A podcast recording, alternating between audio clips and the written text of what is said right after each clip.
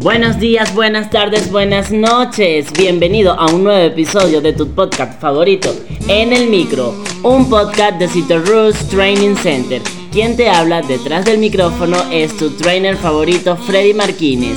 Y hoy nos encontramos con el doctor Carlos Ramírez, magíster en biología, mención genética humana y doctor en genética humana. Él es el director de la Unidad de Estudios Genéticos y Forenses del IBI, que no es nada más y nada menos que el Instituto Venezolano de Investigaciones Científicas.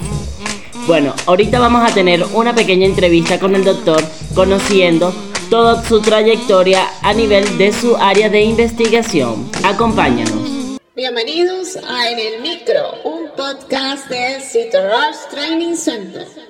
Ahora, un momento de publicidad. Este mensaje llega a todos ustedes gracias a nuestro patrocinador Cito Rush Training Center.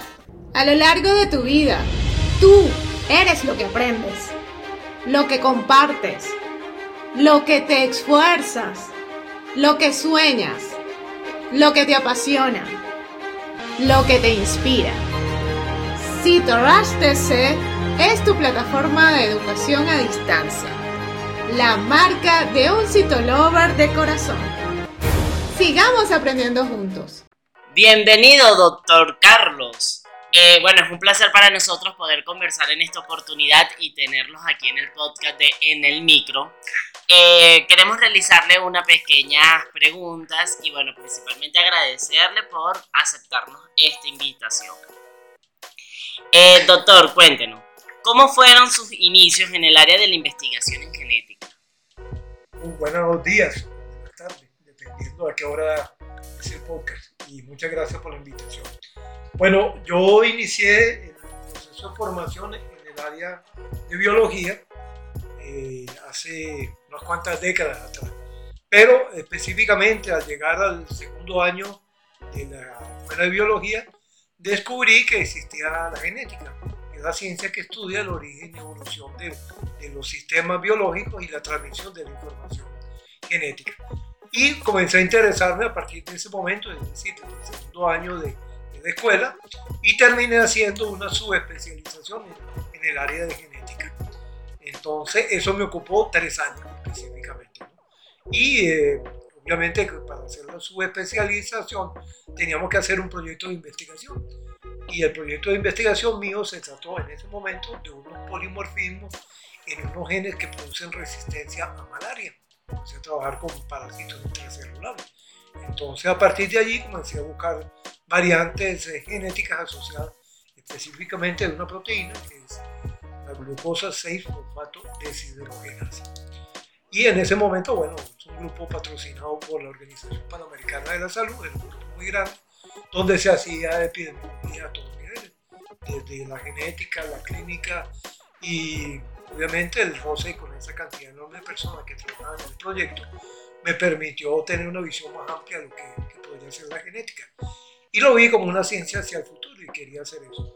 Y entonces después, evidentemente, después de graduado en la universidad, decidí hacer un posgrado y bueno, a partir de ese momento decidí hacer un posgrado y bueno, a partir de ese momento he seguido y he continuado estudiando en el área de la genética, específicamente en la genética humana, uh, porque bueno, verdad que no se acercaba en la interacción entre los seres humanos y los parásitos.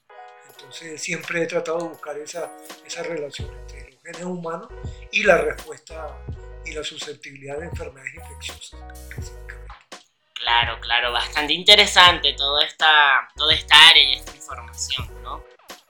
Doctor, cuéntenos también, ¿cuáles han sido sus aportes en la formación de profesionales en el área de genética? Bueno, muy interesante, porque ya a partir del segundo año eh, se comenzaron a hacer las pasantías, ¿no? y los estudiantes nuevos que llegaban a la facultad tenían que hacer un trámite de pasantía. Entonces ya desde la universidad comenzamos a hacer, eh, este, a trabajar con la socialización del conocimiento, pero además para la transmisión de esa información. Los estudiantes que llegaban nuevos, que no sabían qué se hacía, dónde se hacía, los laboratorios, los proyectos de investigación que estaban en ese momento. Entonces, digamos que ya hay una formación digamos, hay una tendencia a la transmisión de esos conocimientos y eh, es evidente que después de que a hacer el posgrado, dentro del posgrado, una de las unidades curriculares o materias tenía que ver con la docencia de genética. Entonces había que hacer igualito a los estudiantes de pregrado, yo era el preparador de los estudiantes de, pregrado. Entonces he ido haciendo una serie de, de hasta que finalmente, bueno, terminó el posgrado. Eh, me empleé en una universidad para el área de la, de la medicina y comenzamos a trabajar en el área de la genética humana. Entonces, hace mucho tiempo. Entonces, en el proceso no solamente como docente, sino como tutor de pasantía, he sido tutor de estudiantes de pregrado, de posgrado, tanto de especialización, de maestría como de grado en el área de genética humana. Ya tengo una trayectoria de algunas décadas, como lo dije anteriormente, y bueno, yo me siento feliz de que las nuevas generaciones estén pensando en estudiar la ciencia y sobre todo que hoy día, en los últimos años, se ha desarrollado mucho no solamente la genética, sino la genómica en general, que es el estudio del genoma completo de los organismos. Antes nos interesamos por una mutación puntual, eh, por un cambio en una base en, el ADN, ahora estamos estudiando, estamos estudiando. ¿Por qué? Porque hay desarrollos tecnológicos que hoy día sí no lo hace 30 años no existía esta metodología, estas herramientas tecnológicas y ahora tenemos lo que se llama secuenciadores de nueva generación, lo que llaman NGS. Así mismo. Doctor, ¿y en qué universidad usted trabaja como profesor, como docente?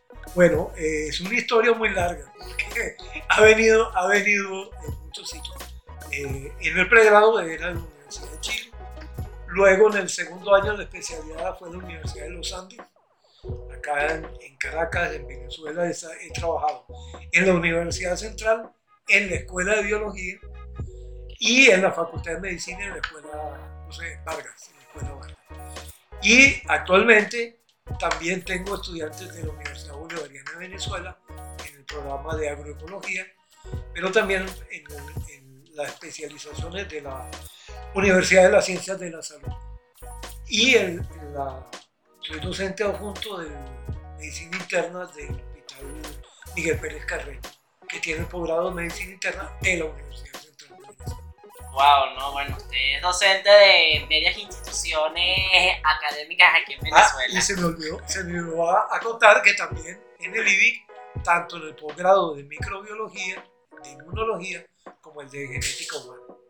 Ok, perfecto. Bueno, ya escucharon a todos nuestros oyentes que estén interesados en ampliar sus conocimientos en el área de genética. Eh, doctor, ¿actualmente usted se encuentra trabajando en algún proyecto de investigación? Sí, sí, efectivamente. Tenemos ahora, yo como soy jefe de la unidad de estudios genéticos y forenses, nosotros tenemos dos líneas de investigación que tienen que ver con la, la diagnóstico molecular de hoy día, hoy, 8 de septiembre, es el Día Internacional de la Fibrosis Quística, justamente. Y este, uno de los proyectos que tenemos es el diagnóstico molecular eh, asociado con mutaciones en el gen que produce la, la, fibrosis. Ese es uno de los proyectos. El otro proyecto está asociado con eh, cáncer colorectal.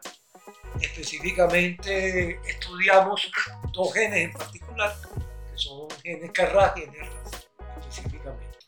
Esos son los proyectos. Y además, bueno, coordinamos todo lo que tiene que ver con los análisis de filiación biológica y las pruebas de paternidad, digamos que serían, digamos, las tres líneas de, de interacción. Exactamente. Buenísimo, buenísimo. Eh, bueno, doctor, para terminar, ¿qué mensaje nos daría usted a toda esta generación que viene en ese proceso de formación y que está tratando de ampliar sus conocimientos que es el área de la genética. ¿Qué consejos nos da? Bueno, yo creo que es el momento apropiado para las nuevas generaciones de ir acumulando conocimientos y alguna experticia en el área de la genética porque, eh, como ustedes saben, desde el principio del año 2000, 2001, ya se hizo el primer borrador del proyecto del genoma humano y hemos descubierto una cantidad enorme de importancia, no solamente por el conocimiento de las secuencias del genoma humano, sino todo lo que está relacionado con los genes y la expresión de esos genes. Y estudiamos, como yo lo dije, actualmente la genómica, que es el estudio de todos los genes, en particular de, los, de los individuos. Y este, se desconoce muchísimo. La diversidad lógica que existe a nivel mundial en particular en Venezuela es muy alta y hace falta y, se, y es necesario que se comiencen a estudiar tanto de microorganismos como de especies vegetales, animales y obviamente en el genoma humano. Eso es importante. Entonces, hay eh, demasiada información recientemente. Es una ciencia que ha avanzado muy rápidamente en las últimas tres décadas. Y, y, y, y, hay mucho por estudiar específicamente.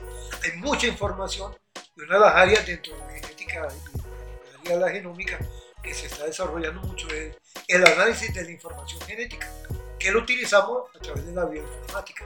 Y es un poco de unión del conocimiento biológico con el conocimiento informático para el desarrollo de herramientas eh, que llamamos software, programas de aplicación, para eh, estudiar las variaciones genéticas que se provocan en los individuos, en las poblaciones, en las comunidades.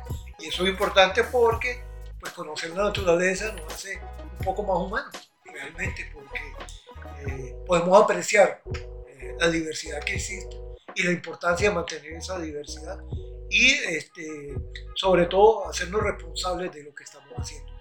Como, como individuos, como seres humanos, una responsabilidad en la, en la biosfera muy importante porque eh, el conocimiento de esa fragilidad incluso que tiene la Tierra, la biosfera específicamente, los organismos vivos, nos hace pensar en el papel del ser humano en preservar y mantener esto para las futuras generaciones y, darles un planeta lo suficientemente estable para que se puedan desarrollar como individuos, como personas, y siempre pensando en eso, en los conocimientos adquiridos y en la transmisión de esos conocimientos adquiriendo y la utilidad que se le puede dar a distintos niveles, no necesariamente económicos. La variación individual que existe, el proceso de, de mejoramiento de la calidad de vida, específicamente de los pacientes, ejemplo, en el caso de los pacientes que tengan una enfermedad de origen hereditario, también se puede pensar en eso. Una mejora para ellos a nivel del análisis genético. Claro, ¿no? Y, desarrollar herramientas incluso terapéuticas, a través de la terapia génica, por ejemplo. O en, la, en lo que hoy día se conoce como utilizando una técnica que es la CRISPR, que es eh, el análisis de, de secuencias que permiten modificación de genes individuales sin que afecte el genoma en particular. Va dirigido a una terapia, tipo de terapia o modificación genética que va directamente al problema originario, cambio en las secuencias de, del ADN. Ok, muy interesante todo esto, doctor. Muchísimas gracias. Eh, ¿Posee usted alguna red social donde todos nuestros oyentes puedan comunicarse con usted en dado caso de alguna pregunta o ver los avances de algún proyecto que usted esté realizando o algo así. Sí, claro. Este, yo utilizo mucho para comunicación de la información en las redes sociales el Twitter. Okay. Yo tengo mi cuenta Twitter, es arroba, eh, en letras CDRM, es decir, mi nombre completo, Carlos Darío Ramírez Morales, guion bajo 89. Entonces, por ahí me pueden conseguir yo constantemente estoy enviando información, compartiendo información del área de la genética, incluso Twitter, porque Twitter en el área de la ciencia es muy utilizado, mucho más que las otras redes sociales. Y obviamente, pues hacemos la difusión y me encanta hacerlo, lo, esto de, de diálogo con las personas y interactuamos en lo que sea posible. Entonces, las tenemos a la orden y con mucho gusto podemos, en la medida de nuestra debilidades y poco conocimiento, podemos transmitir la información que tenemos a la mano. Ok, entonces nuestros oyentes ya tienen una invitación pendiente a contactar con el doctor Carlos Ramírez a través de su cuenta Twitter y así realizar todas las preguntas que se le puedan haber desarrollado al escuchar este podcast. Muchísimas gracias por poder recibirnos, doctor Carlos. Y bueno, estaremos en contacto con ustedes para una próxima emisión de el podcast en el micro, porque esta es principalmente la primera entrevista de muchas que vendrán más adelante. Claro que sí. Recuerda que puedes seguirnos a través de nuestras redes sociales, tanto en Instagram como en Twitter, como arroba Training Center y mis redes sociales personales arroba Fred Marval.